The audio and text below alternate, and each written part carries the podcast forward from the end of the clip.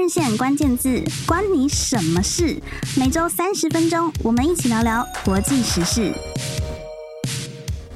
各位听众朋友，大家好，我是华人线主编林新平。欢迎收听《华人线关键字》节目。在上个月十月十八日，中国第三届的一带一路国际合作高峰会论坛在北京落幕，正式宣告“一带一路”二点零版本的诞生。今天的关键字就要以此为题，和我们的听众朋友们聊一聊中国这一项重大政策的转变，以及对于全球局势还有台湾会有什么样的影响。具体来说，“一带一路”是由两条主要的国际路线组成，一条是陆路，一条是海路。那这个陆路的丝路呢，是从中国进入到中亚，最后的终点会在欧洲；而另外一条的海上丝路，它的航线是从中国通往东南亚、南亚到非洲，以及最后一样是会抵达欧洲。中国的一带一路，它主要是以做基础建设为主。那这些基础建设包括港口、铁路、公路、水坝、桥梁，还有天然气的输气管等等。那我们邀请到的来宾是淡江大学中国大陆研究所所长，也是外交与国际关系学系的副教授，还有中国一带一路研究中心的主任陈建福老师。老师您好。你好，各位呃观众，大家好。那我们节目一开始呢，还是按照往例，要先帮我们听众朋友定义一下今天的关键字。这个二零一三年由中国提出的一带一路，到底它的政策的内涵还有愿景是什么？想要先请老师帮我们介绍一下。在二零一一三年刚开始的时候，其实啊、呃，中国大陆还没有准备好要做这样的一个具有。全球或是国际观的一个外交、经贸跟战略的一个所谓的倡议哦，那那时候的习近平大概也才刚上任没多久哦，所以大家对这个习近平在哈萨克斯坦跟在印尼所发表的这两个这个“一带一路”这样的一个议题，大概就是听其言观其行哦，特别是有很多这些西方的，比如说像。世界银行啊，INF 过去在投资这些所谓的帮助这些开发中国家在做基础建设银行，都不是看好中国的一带一路哈。二零一三年，当习近平喊出这样的一个一带一路这样的一个具有中国梦或是他的一个哦中国特色的一个外贸战略的时候，大概就是从可以几个方向，一个我们就比较知道从海上丝绸之路跟所谓的陆上丝绸之路哈。二零一五年，当中共的发改委就是变成国务院了，不是只有习近平在倡议，过去只是各言而志啊，大家可以谈一下这个两条路线是怎么走。当进入到国务院啊愿景行动的时候，就开始把各个路线开始做规划啊。所以啊，如果说现在二零一三年是开始，其实如果真的再算起来，中国请全国之力在做一带一路，大概是从二零一五年开始。西方社会比较关心的是，才二零一六年，当中国筹资的亚洲基础建设投资银行开始成立的时候，哎，西方国家才开始感觉到，哎，这个习近平这样这个啊所谓的年轻的一个东方领袖，他真的是想要把他的这个所谓的中国梦往外再推啊，所以那时候西方才开始警觉到。这个所谓的一带一路，特别是当中国开始往，他不再去往美国，他对外贸的处境已经不在美国了，他把它直接设点在所谓的欧洲这个方向的时候，大概欧洲的这些老牌民主化国家才开始开始犹犹豫豫，就开始觉得说，哎，我是不是要到中国去分一杯羹哈？所以在二零一五年到二零一六年，很多当西方，特别是美国在。开始在阻止或是暗示这些所谓的西方民主国家不要加入这个“一带一路”的时候，特别是 AIV 亚投行的时候，这些西方的老牌民主国家纷纷的倒戈哈，倒向中国，开始是想谈开始涨这个门票。所以，二零一六年大概是中国在“一带一路”推动的时候，在金融或是所谓募款，还有它的国力到了一个最鼎盛的一个阶段哈。那很多“一带一路”的这些所谓的基础建设的一些方案，透过这样的一个大型的基础建设，慢慢的从两个啊两个一个丝绸之路，慢慢的扩展到一个经济开发区或者经济区域哦。然后到二零一八年，大概就是我们大概了解到全世界这个所谓的美中的这个啊贸易的关税，特别是之前的科技战也好，或是贸易战的也好。大家开始怀疑到，哎，美国是不是会给中国的一带一路作为一个阻碍？然后历经大家所熟悉的这个所谓的疫情哈，今年我们才看到二零二三年，大概中国大陆在最近在北京召开的第三届的峰会哦，大概我们可以从这个历史的变革，大概可以知道啊，习近平在推动这一带路十年来，其实历经了很多的挫折，那也很多的人看不好他。那当然有很多的一些所谓沿线国家，特别是一些低度发展的或发展中国家，纷纷加入这个一带一路的行列里面哦。那他在第三届里面，大概就是他的国力最强盛一点，特别是啊，中国不仅在啊经济上，特别是在外交跟所谓的国际关系里面，大概是。算到是个蛮顶峰的一个时期。是，呃，补充一下，跟我们的听众朋友说一下，刚老师有提到嘛，就是习近平在哈萨克在在印尼的演讲，揭示出了这个“一带一路”的野心。那这个“一带一路”，他在这两次演讲里面呢，他其实是分别提出了两个概念，一个就是丝绸之路经济带，还有另外一个就是二十一世纪的海上丝绸之路。那“一带一路”呢，算是这两个的合称。我们把时间往前推一点，就是在他刚推出的时候，老师有讲到。嘛，欧洲国家那个时候都是大家想要分一杯羹的，所以可以说他在刚提出的时候，其实是比较前景看好的嘛。对，因为在提出的时候，其实中国大陆大概就是不管是产能啊、他们叫去产能，或是所谓他们在所谓的一些钢品也好，或是人员来讲，大概都视为一个最顶尖的一个时刻哦。然后中国有。一些优良的、成熟的这些工人，他可能因为国内的这些基础建设都已经建完，他必须啊开始面临到这样的一个下岗或失业潮，所以啊很多的啊研究学者认为说，中国之所以会把这个国内的这个往外去推，有一部分就是要去产能化。刚刚讲的，不管是他们原物料也好，或是他们的工人这个所谓的下岗，他们要把这个所谓的中国的剩余的或过多的这些所谓的人才。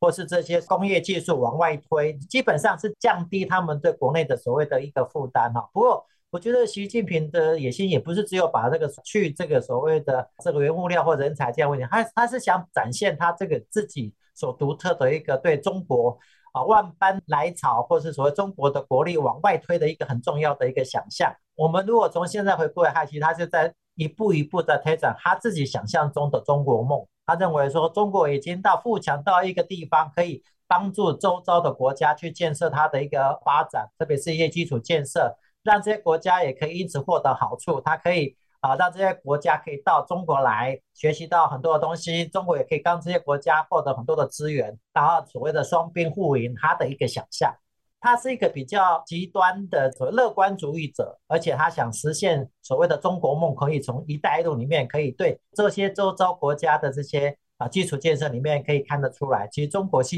他是想有一番作为，也希望通过“一带一路”让这些国家感受到中国是对他们好。所以我们可以看到很多的贷款呐，很多的一些建设都以中国他们想象中的。哎，我是在帮助你们呢，你们怎么不会感恩这样的一个心态？可以看到很多的基础建设，哦，中国展现他们的诚意，展现他们劳工，甚至自己带他们这些劳工原物料到某个地方去支援这样的基础建设。可是也是因为这样子，让这些被援助的国家会感受到，你来我们的国家，结果我们根本没有从你的这个基础建设下面，我们员工也没办法，因此而。而获得工作机会，我们也没办法，因此而获得比较多的技术，好像就是只有你们那边在盖啊。这个就是中国人想，我们是在帮助你们，可是这些被帮助援助的国家是认为你们来这边不是在帮助我们的，你们可能是在后来可以有一些资源的交换，或是原物料的交换，或是所谓管线的一个海港的设置，就变成后来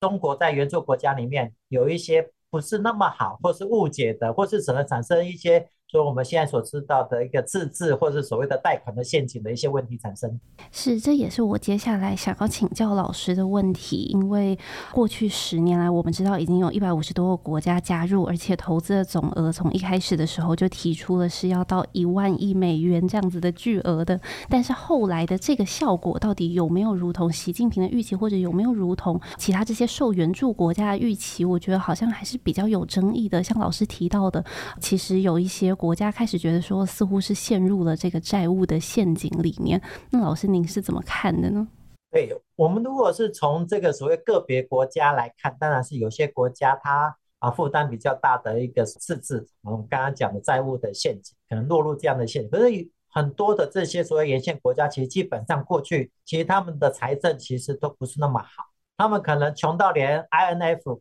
啊，就刚刚讲国际货币基金会或是 World Bank。他们都是呃世界银行都不想借款给他们。那难得有一个所谓来自这个东方的中国愿意帮助他们做一些基础建设，他们可能感激都来不及。那另外有一些国家可能他们。因为我们最常见的例子就是斯里兰卡，他们因为内战的关系，他们跟各国去借款，然后突然之间发现说大家都不愿意借给他们，那我有一个所谓的中国愿意借给他，哦，他们就很高兴。所以我们常在讲哦，不管是这个债务的陷阱也好，有些是自己这些发展中国家可能自己因为。啊，需要更大量的资金的引入，所以他们可能负债越来越大，负债越到最后就不得不去把他们的国家的港口，我把国家的一些矿产做跟中国做交换哦。那这个对于中国在援助这些国家，其实也有一点委屈。我帮助你，可是不知道你会还不出钱来哈。这个就是中国人自己会想象的一个例子，就是我是好心好意的帮助你啊，结果没想到你还不出钱来，现在怪我们带来你债务的陷阱啊，所以。西方国家一直批判中国这样的一个，啊，你自己带东西来，自己去帮助这些国家所带来的一个影响，现在变成这些国家的一个负债哈。很多的中国人也觉得说，哎，我们啊国家这样的一带一路的这样子的一个啊大型的这个 DI 啊，好像不太对的样子，所以有一些批评的声浪。不过我们在第三届的这一次的啊一带一路的峰会跟论坛里面啊，习近平就很明确的跟大家讲哦。我们是有赚钱的啊，一带一路中国是有赚钱的。第二个，我们沿线国家也都互惠互利的，所以大家都有赚到钱，不是没有赚到钱哦。第三个，我们一带一路的方向，从要从过去的这个大笔的这个所谓的基础建设，慢慢转型到高质量或小而美的这些民生的经济方面去发展哦。所以中国在这一次的峰会里面就提出一个，他刚刚主持人讲的这个。BRI 的二点零的一个版本嘛，其实他也知道这样子大傻逼的一带一路基础建设可能不是一个长久之计。那面临到所谓的国内的经济不是大家想象那么好，国外输出也因为所谓的通货膨胀关系，大家好像就减少消费，所以它内外的这个双循环不是那么恰当。那加上一带一路造成很多的所谓，它必须不断去援助国家哈。那不断的援助援助的结果，这些国家基本好像没有意思要还啊，所以他现在卡这个水龙头给慢慢的锁紧之后，改成这个我们需要一个高质量的而且小而美的民生的经济或是民生的建设计划，就是要让改写过去的这种大傻币的这个基础建设计划，变成一个哎帮助别人的，帮助这些穷困人家的。包括妇女啦，或者是所谓环境啦，或等等一些所谓的赋权这样的一个所谓的小欧美的气候，所以它是在改变当中。那我也觉得说，这样的改变对中国的经济会比较有比较多的余的时间啊，改善内部的一个所谓的经济衰退哈。那同样的，也让这些过去依赖中国的这些国家开始去思考。我们怎么未来跟这个所谓有钱的国家中国去做申请计划也好，或是融资计划，而是过去都是等待中国的这个所谓的资金啊、技术工人啊、公司来我们这边做所谓基础，所以这个是一个对“一带一路”比较永续发展比较好的一个方向。是老师，您提到中国现在比较把这个水龙头关起来，比较不再做这种大撒币的举动。那但是对于既有的这一些债务，应该要怎么处理呢？当这些发展中的国家他又遇到疫情，然后他真的还不了钱的时候，中国其实已经变成了一个很大的债务国。对，刚刚主持人也讲得很对，就是很多都还还不起，或本身就还不起钱嘛。那中国会开始去选择哪些还是继续要资助，比如说这个国家它有特殊的稀有资源，它有矿产，或是这个国家刚好是在我的原物料，或是在我的所谓的能源的管路线，比如说蒙古，或是我们讲的缅甸，它占有一个所谓的原物料管线的一个地理优势啊，或是它是具有一个所谓海港军港的地理优势，那中国还会继续在给这些国家。再继续援助，如果不是这些刚刚讲的具没有稀有资源或者稀土，它可能矿物也不矿产也不丰富，或是它根本没有在我们原本的预期的管线能源管线里面，或是它根本没有提供军港的可能，那可能很抱歉，他就把这样的水龙给关紧。相反的，他就希望你提供这个啊、呃、一般的，你申申请一般的这些民生的计划。如果你要再做基础建设，他就说那请你跟我们的丝绸基金。跟我们的亚投行去申请啊，所以中国就很自然的把它原本是站在第一线的一个角度退居到第二线，第二线来就是由原本的丝路基金跟大家投资的亚洲投资银行由它来做所谓的基础建设。那你刚刚讲的说，那这些国家这些没有还得起的这些债务怎么办？哈，那很多国家都在等待中国，特别是在非洲国家，希望中国一次就把它的债务免除掉。那的确在过去的历史上。这些免除债务的，的确是有，常常会有，大概每五年或每十年都开始做哈。不过，中国已经开始慢慢选择它未来所要援助的对象，已经不是在传统的非洲国家，可能是跟他刚刚所讲的，在经济战略或是能源有所谓战略位置的东南亚地区，或是他在南太平洋岛国这些地区，可能是未来他积极要去协助的。即使再花钱，他也要学习帮助的。好，那因为他有一个战略的位置的需求，反而是我们一般所讲的非洲都是他的好朋友啊，这些国家可能对他们来讲，啊、反正他也不可能跟美国要钱呐、啊，他还是继续依赖着中国，所以他大概会分分他的亲疏远近跟重要性的地位来做他这个取舍。那。这些还不起钱来，可能再过个几年、五年，或习大大如果他们觉得中国经济开始复苏，就会开始考虑这样的一个免除这样贷款的这个问题。啊、如果不是，他反而是会加紧跟这些呃东南亚具有战略地位的国家之间的这个所谓的啊债务之间的关系啊，因为债务的维持也是一个很重要的学问。透过债务，它可以掌握这个国家的经济，它可能这个国家呃未来的通讯系统都由中国来掌握。或是这国家的电视平台，或是这个国家的这高速公路的这所谓的我们称为啊辨识系统，都由中国来做，甚至他们的所谓电讯都是由中国来做，所以它可以做很多的交换来降低它这些国家的一个赤字。啊，他如果跟他贷款，那我们就用贷款的方式来解决他们的贷款。那就引进中国的公司啊，引进中国的产品啊，引进中国的设备来互相抵免它的债务。我我想中国会利用这个方式，让这些债务国家跟中国越接近越密切。是老师，那您看中国这样子因应之前遇到的问题做出的一些调整，您对它未来的前景是看好的吗？哦，如果我们从现在来看的话，因为中国要面对到很多的问题，包括内部的经济，也就外销的问题。还有这个美中在对抗的问题啊，所以他这样调整其实对他的压力是最小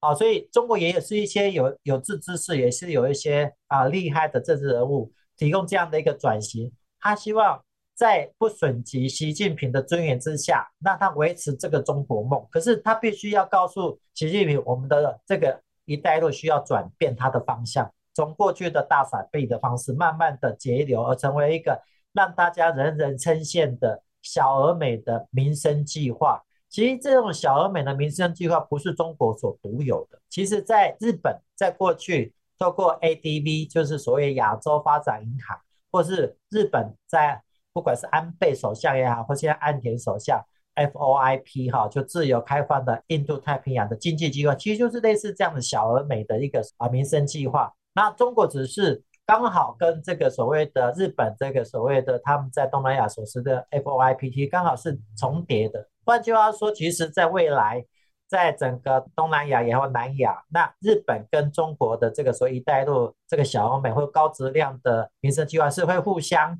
可能既冲突又合作啊，或是在某些项目里面他们两个是合作的，可是，在某些项目里面他们是互相在。在抢资源的啊，或者是在互相在抢地方的民间团体组织啊，所以我们可以预期未来可能中国会做很多类似这样子上千个这个民间的社区型的这些所谓的基建计划，在东南亚地区。是很感谢老师，非常快速又很精准的为我们介绍了一带一路，回顾了过去十年的成效，还有遇到的挑战。那在下半节节目里面呢，我们会再更进一步的比较这个二点零版本的一带一路和一点零有哪一些的差异，以及它的具体来说，老师刚讲到这个小而美到底它的内涵是什么，和之前有哪一些相同跟不同。我们先休息一下。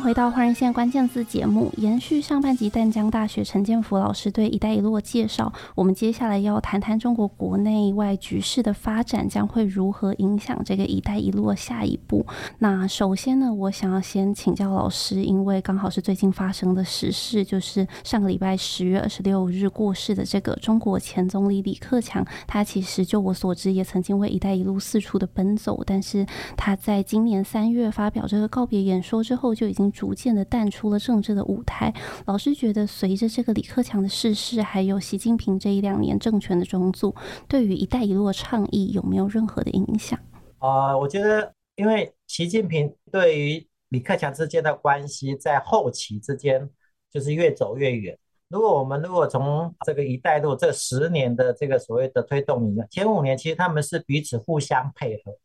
啊，中国对外去推展这个“一带一路”，如果没有对内，特别是国务院他们去推动经济的改革，基本上是没有这能力去往外推。啊，所以我觉得在开始的时候，其实啊，不管是李克强哈国务院，特别是国企、国营企业往外去推哈，在推这些基础建设，其实李克强也帮助很大。同时啊，李克强在啊在总理期间，把中国的经济在前五年其实做得蛮有声有色的，也让中国有。比较没有后顾之忧，可以去专心的做所谓的一带一路往外去推基础建设的项目。只是他们后期可能因为习李关系的这个概念不太一样啊，就越越走越远。但加上这个所谓的美中的这个大国的博弈哈，也影响到整个中国的内部的经济。所以当习近平在开始去推动这个所谓扶贫，那我们也是啊中国的这扶贫。的专家哈，那推动这个所谓共同富裕的时候，跟这个所谓的国务院所推动的计划是成背道而驰的时候，他们慢慢就开始有些不一样。然后他们的不一样，并不是因为一带一路关系的走向不一样，是内部的经济的发展，究竟什么为重？国营企业为重，国企为重，还是民营企业为重，还是我们要照顾其他的啊弱势的这些百姓为重？我们要多久多快就摘帽子，他们就摘帽子扶贫，所以是他们这个路线上的。不一样。那当席要这样子砍下去的时候，那对国务院的总理克强，可能他觉得可能这个时间不适宜啊，可能就是路线的竞争。我觉得比这个所谓的一带一路，基本上他们对国际之间一带路，他们都是啊倾全国之力去支持这样子。那这次的李克强这样子的突然之间病逝啊，也反映出这个中共各种派系斗争的一个时代的终结，特别是。啊，李克强代表团派的一个最后的一个精神领袖，那团派将走入历史。这个具有严格的遵循命令的，或者是具有据守纪律的这些所谓的行政官僚，将走入历史。他就是可能新一代的红二代，像像这个习近平之后，就把这些所谓的官僚啊，他们也是帮他们看家门这些人啊，走入历史。那这个总理的过世也反映出一个新时代的改变。是老师，您觉得新时代之下，习近平会怎么样去推这个“一带一路”二点零呢？他具体来说有没有一些呃，他比较着重的项目或者是发展的方向？因为“一带一路”基本上是中国既有的对外的国家的政策发展的政策。那我们可以看一下，从最早大家可以看一下，有一位啊、呃，现在中国的副总理何立峰啊，这个角色，他过去是。发改委的这个所谓的副主任，他变成主任哈，那他基本上是负责这个“一带一路”在推动过程里面很重要的要角，他精通这个所谓财经跟国际关系哈，所以我们可以看到，其实在整个“一带一路”的过程里面，何立峰是扮演非常重要的角色。那现在他作为一个副总理，作为啊对外贸易的一个重要的推手，而不是过去我们认为的总理啊李强哈，那李强通常都是。被称为就是国内的经贸事务，那对外的这次何立峰这样子出现，特别是经过了大概七个月的这个改组之后，何立峰最近才升为了中央财经部的这个主任哈，所以这个也是代表一个意义，就是说习近平已经忍不下了，已经没有耐心了，对过去的刘鹤这一般的老的官僚，特别是对外的、对内的这些基础官僚，他已经没有这个耐心在等待，他不得不加速的让这些年轻的一辈。虽然何立峰也年纪也不小，可是对他们来讲，他是年轻的一辈，赶快出来，赶快去处理内部的经济跟对外的这些所谓的经贸谈判的问题啊，所以我们可以看到，这是拜登跟习近平会议的这个这个下个月的时间，何立峰大概就是作为主谈代表，特别特别是中美贸易之间的一些目前为止的一些障碍啊、跟壁垒啊，或是断裂的这些现象，交给新一代的，而不是交给刘鹤，所以这个可能就是有助于中国的对外的经贸、对内的所谓的财经的整顿，都有很重要的一个影响。是老师，新人跟这一些过去的人相比的话，他们是在政策面上面是会更加的，比如说积极吗？还是说他推动速度会更快吗？我想他们可能包袱没有像过去的，像刘鹤那个时期这样畏手畏畏脚。那现在就是当习近平把他的权力下放给这个所谓的新的人，他可能会更积极的去啊、改善国内的内部的这些障碍，特别是内部的障碍，同时也对外。跟美国积极的摄取这个啊外贸的部分，所以我们对于下个月他们啊拜习会比较看重的，反而是这一个新的这个在何立峰在整个会谈过程里扮演的角色。过去我们大概只是看到王毅而已，可是王毅这本是外交部门而已啊。那真的管中国跟美国这个所谓经贸关系，现在换了新的，从刘鹤变成何立峰。那我们过去认为的李强，基本上还是在国内，因为他是总理嘛，总理就是负责国内的经贸事务，或是国内的施政、内政等等。好，那对外这份还是有所谓的这个何立峰出来做这样的一个处理。好，所以我们可以看到，这个应该会对中国的内部跟外部经贸关系会比较做大幅的改变。是，老师，我想再请教您，就是针对我们知道这个“一带一路”二点零，目前看到它是比较聚焦在绿色发展还有科技方面，这跟您刚提到就是他要做的一些内外经济的推动跟平衡有什么样的关系吗？好，我我想这个不管是做绿色的产业革命呢，那最主要是符合欧洲欧洲的一个需求啊，特别是减碳啊、减排这样的哈。那另外一个，全世界都对 AI 这样的一个系统，所以它有很多的这样的一个产业的一个改变。那这一次的峰会之后，我们可以看到，就是过没几天，就是之后十月二十七、二十八号，就是中国的商业部就开始把他们怎么去做，开始去规划下来。中国是一个由上到下，所以当这个决定了，上面已经把小而美的这样民生计划给制定之后，那商务部门就开始去针对。国家的政策去做不同程度的一个调整，那我们看到比较大的就是如何去从事一个产业部门的调整，跟人才的培工也好啊，我们其实基本上跟我们台湾目前啊积极要去推动的一些相关政策，其实是蛮多的重复的一个现象，就是说大家走目标都一都一切，叫产能的调整，AI 的一个进步，绿色能源的发展，甚至啊中国开始未来要尝试走向所谓的加入所谓的区域经济合作组织。这个像 CPTPP，就两岸之间、中岸之间好像又有焦点一样，大家都为了同一个目标。那台湾现在目前在推动的是半导体，那中国现在推动的可能是汽车啊、燃料电池啊、跟风力发电等等的这些不一样的绿色能源的东西哦。所以你可以看到，其实“一带一路”是宣告下一个台海之间的产业啊，或是外贸关系，甚至西南向政策会互相的更加的竞争，会更加的激烈。是的，因为这个海上丝路的部分，它往下会到东南亚、南亚。那刚刚老师也有提到说，这个二点零可能会更聚焦在这一些国家。那对我们的这个新南向发展，可能会有怎么样的影响呢？呃，过去中国一带一路大概都比较推动大型的基础建设，就是大型，然后由中国公司哈、啊、国企来抢标哈，然后就是由中国的这些工程师或企业来经营、来执行、来完成。所以基本上跟我们现在所推动的新南向政策以人为本，从事教育、人才、文化的交流，比较没有直接的冲突。我们在所谓的新南向政策，在二零一六年在推动新南向政策的时候，大概也那时候也考虑到哦，台湾跟东南亚跟南亚之间并没有正式的外交关系，所以我们就会比较低调一点，从事一些所谓的文化的交流啊，或教育的交流。随着啊行政院推动了这个五项旗舰计划跟三项的。潜在的领域之后，台湾的产业界才慢慢随着新南向的步伐，开始慢慢往新南向这些东南亚国家或南亚国家开始走。那这些过去这些都是小型的企业、台资企业，有些是从事公共建设，有些从事电商生意，有些从事医疗卫生健美，有些从事所谓农业，所以它是一个小规模，像涓滴效果慢慢去推动过去哦。那跟中国大陆的一批人、一大票人去做基础建设是完全是不一样的一个层次哈。可是这个就是我们在讲，就是说当第三届的这个所谓的峰会，把中国的一带路定掉这个所谓的小而美、高质量的所谓的民生计划的时候，就会有一些跟台湾在过去在这大概八年来所推动的新南向，会有一些重叠的部分，譬如说教育、文化、人才培育跟再开始抢人才。哦，开始去所以募集这个社区文化，甚至给这些健康卫生教育的这个经费的时候，哎，就会跟台湾的过去所推动的新南向的政策，某些项目就会产生一些可能要冲突，可能会啊彼此互相竞争的一些现象会发生。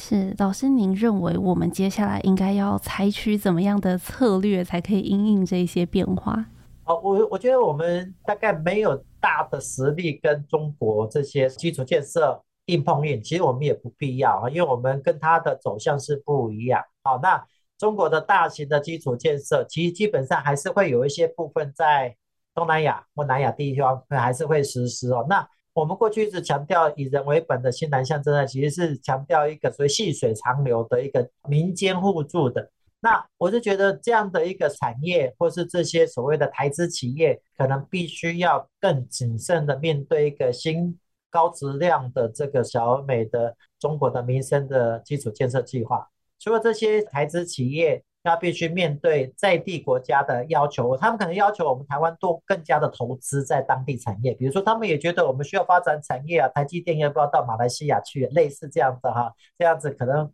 他们也没办法。不过就是，他也希望台湾的这些商人、台资企业可以勇于投资这些东南亚国家。可是我们可能也会考虑到我们的风险，也不见得完全投入。同样的，中国的这些小而美的基础建设也开始去挖掘他们这些在东南亚国家的这些优秀人才到中国去学习，或去中国去进行教育或培训。那这一块就跟台湾的现在目前所做的新南向部分的人才交流或人才培育计划是有一点重叠的。啊，这些人就会开始选择，我究竟要到中国学习呢，还是要到台湾学习？那这个就是我们台湾政府必须要从全盘去考虑。过去我们大概比较少考虑到，因为觉得这些国家就到台湾来学习就好了。未来他们会有更多的选择，可能会选择到中国去，因为中国也把他们的这个大型基础就切割成好几千个类似小型的计划，在吸引着这些国家到中国去学习。好，这个就是我们在。面对这个二点零版的 BRI 这个所谓的一带一路计划倡议的时候，我们必须要先做好这个所谓的心理的准备啊，可能过去的啊不接触啊、不合作啊、不竞争这样的一个关系，可能慢慢会改变。说我们可能有些领域、有些项目，可能必须接触到中国的这些小而美的这些所谓民生的一些计划。同样的，我们有一些可能在一些交通安全也好，或是在一些营造可能会跟中国的会针对一些小型计划做竞争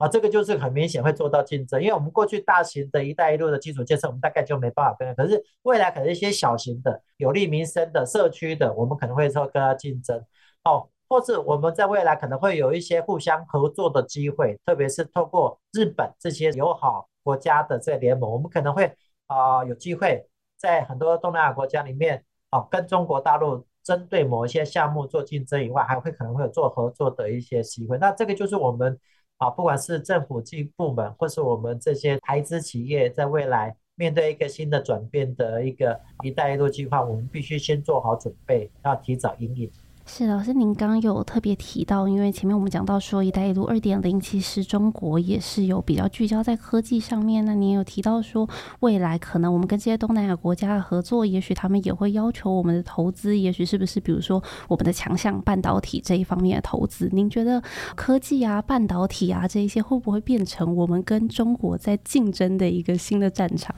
啊，我们主持人是太厉害的，问了这么好的问题啊！我们在新南向国家里面有一个叫新加坡。新加坡是我们在新南向国家里面，台湾跟新加坡贸易最大一个国家哈。那其实我们如果仔细检验，其实就是新加坡要扶持半导体产业，所以它积极跟台湾的半导体制造业，特别是帮助半导体制造业所在这些设备厂啊，买了很多设备厂的一些或是比较低阶晶片到新加坡去做类似这样的一个升级啊，或是制造比较高阶的这个晶片。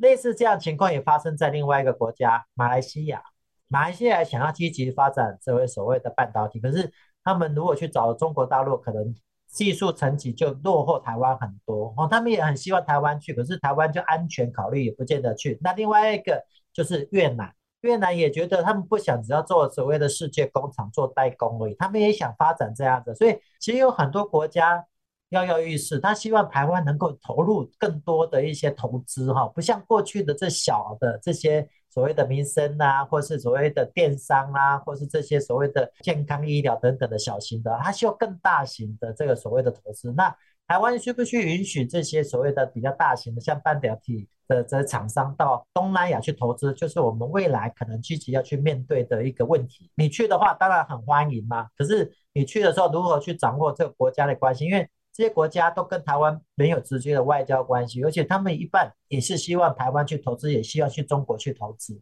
哦，所以他们游走在两岸之间嘛。那我们就会很审慎的去观察哪些国家对我们比较有利，或是比较我们倾向于台湾，那我们就可以比较放心的去投资这些国家。相反的，如果这个国家对中国比较轻中，那我们就要考虑，我们是不是要把这么多的比较高阶的半导体的厂商，鼓励他们到这些国家去，就是这个就是一个国家政策的取舍之间。是很感谢老师的分享。那我最后想要再请教老师的是，嗯、刚刚我们讲到的都是台湾跟中国之间的竞合和比较。那但是我们也知道，就像前面老师有提到的，美国这个美中关系其实也是一个呃大家非常关注的一个影响的因素。那老师，您觉得在这个中美竞争这样子的一个大的态势之下，台湾会扮演一个怎么样的角色？我觉得在这几年来，因为美中之间的关系，让台湾。在国际间被看到，那我是觉得这是对台湾来讲，这是中国“一带一路”在推动的时候完完全没有料想到，台湾因为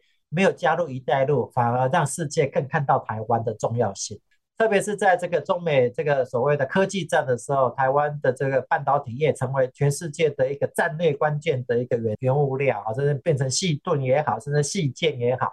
美中关系会不会变得和缓？我们必须观察一下，因为。中国的这个领导者大概不太会换哈，就是他一直连任下去也有可能。可是美国的总统每四年就要改选一遍，所以我们可以看到美中关系在最近会开始慢慢又缓和起来，为了营造拜登继续要选举的这样的一个需要哈。那美中关系的缓和不代表就是。台美关系就会变得比较淡，当然会比较淡。可是我们一些所谓的，不管是军事啊，或经济啊，或其他外交，还是要不断的去呃维护这个所谓的台美关系哈。那这个是我们一贯的国策，所以我们已经在“一带一路”的这个，当中国不不把台湾纳进去的时候，台湾自动的跑到美国的这样的一个大洋里面去哦。所以这个已经变成不可逆了。我想中国大陆在过去一直在强调“一带一路”的时候，他希望。啊，大家忽略台湾的重要性。可是经过这样的一个“一带一路”的推动，反而台湾浮出这个所谓的海峡，它已经不是只有两岸关系的问题，它是一个全世界所关心的问题。所以这个就是会牵动到整个台海，或是整个这个所谓的第一岛方面，就军事上的，或是整个经贸或战略，甚至所谓的地缘政治，这是是不是我们刚刚讲的高科技的这样的影响？那。很多的面向都会让台湾在这个台海之间议题被凸显出来，也不是只有这个所谓台海和平，而是说全世界会关心整个两岸的产业的这些所谓的竞合关系。那加上台湾在明年也要选总统，哦，所以很多错综复杂的关系都在这边啊，不断在酝酿中啊，包括美中的关系、美国的选举、台湾的选举，还有整个两岸之间的关系会怎么走，大家都要值得去关心、关注这样的议题。是非常谢谢老师帮我们把您刚刚说的这个错综复杂的关系解说得这么清楚。我今天这一集本来主要是想要跟老师谈这个“一带一路”政策的细节，但没想到老师在上半集就已经解说得很清楚，然后在下半集还可以为我们带来这么多关于现在国际局势变化、产业变化的分析。今天真的非常谢谢老师。那我们今天的节目就到这里结束，我们下次再见喽，拜拜，拜拜。